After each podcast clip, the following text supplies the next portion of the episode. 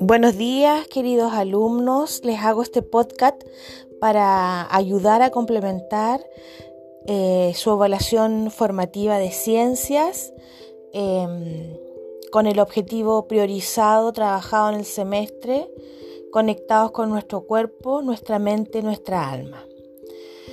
Em, en la primera parte tenemos que se observa una imagen tanto aparentemente visible del de un varón como de una dama.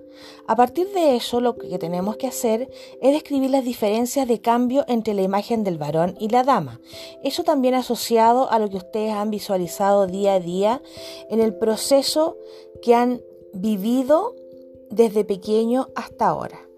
Luego, hay que explicar y fundamentar si estos cambios son en todos los adolescentes. ¿Qué cambios? El cambio de la voz, de la musculatura, el desarrollo de la maduración de los órganos sexuales, internos externos. Ahí ustedes tienen que fundamentar, chicos, fundamentar es decir por qué. Sí, yo creo porque es importante destacar, no es llegar y contestar sí o no. ¿Ya?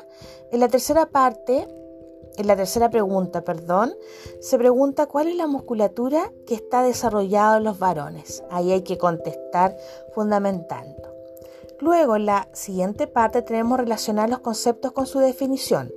Conceptos claves son aspecto biológico, aspecto psicológico, aspecto afectivo, aspecto social y aspecto ético.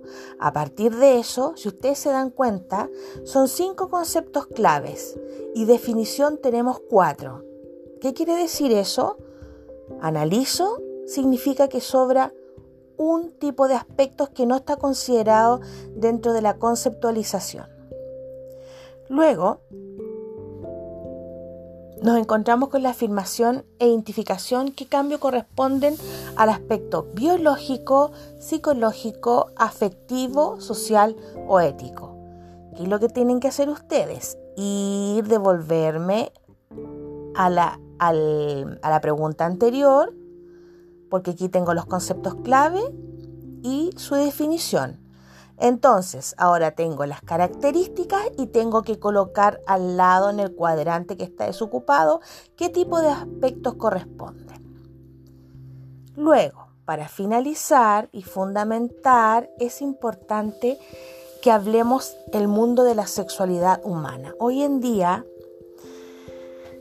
gracias a esta abertura que hemos tenido de cuerpo, mente y alma, podemos hablar de la sexualidad sin, sin ningún tapujo e incluso identificarnos. ¿Qué es lo importante de esto? Es la opinión de ustedes, porque aquí nos invita a reflexionar y contestar con nuestras palabras de qué depende la identificación de género. ¿Ya? Luego, ¿qué opinan ustedes las personas que se sienten en un cuerpo que no les pertenece? ¿A qué me refiero? Hay muchos hombres que están en el cuerpo de hombres pero se sienten mujeres. Y hay muchas mujeres que están en un cuerpo de mujer que se sienten, que se sienten atrapados, ¿ya? Y eso es normal. Es procesos normales dentro de la tipificación sexual. Y por eso quiero la opinión de ustedes, ¿ya? Y luego tenemos el número 3 del desarrollo donde dice, ¿crees que la homosexualidad se puede evitar? Necesito la fundamentación de ustedes. Sí, no y por qué. La homosexualidad es un tópico fundamental dentro de la tipificación y lo importante que tengamos que analizar, observar y pensar con altura de mira, recordando de que cada concepto tiene una significante importante, tanto en lo emocional como en lo físico de cada persona. Y bueno, la número cuatro es diseñar una línea de tiempo del ciclo de la vida de una persona, indica los cambios que ocurren en cada etapa, desde el bebé, luego niñez, adolescencia, adulto, adulto mayor y obviamente eh, finalizando este proceso.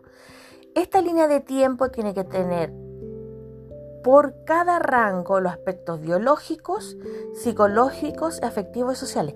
Obviamente porque con cada rango que vamos pasando etariamente en la vida, nosotros vamos cambiando todas estas áreas. ¿Cómo lo hago? Esta guía, evaluación formativa, está en el correo de ustedes, por, en Word, por tanto ustedes la pueden contestar ya por el correo, que es fundamental, o pueden contestar solo la respuesta en un cuaderno, sacar la foto y adjuntar al correo para enviar la evidencia. Esta actividad tiene que estar hoy día, ya, y que por eso este podcast de ayuda, hoy día hasta las 6 de la tarde, porque es una evaluación sumativa y tenemos que respetar los tiempos. Así que Queridos alumnos, alumnas de séptimo básico, ya dadas las instrucciones, espero contar con ustedes, con la reflexión y también será un aporte constante en el aprendizaje para la vida de ustedes. Un abrazo, nos vemos.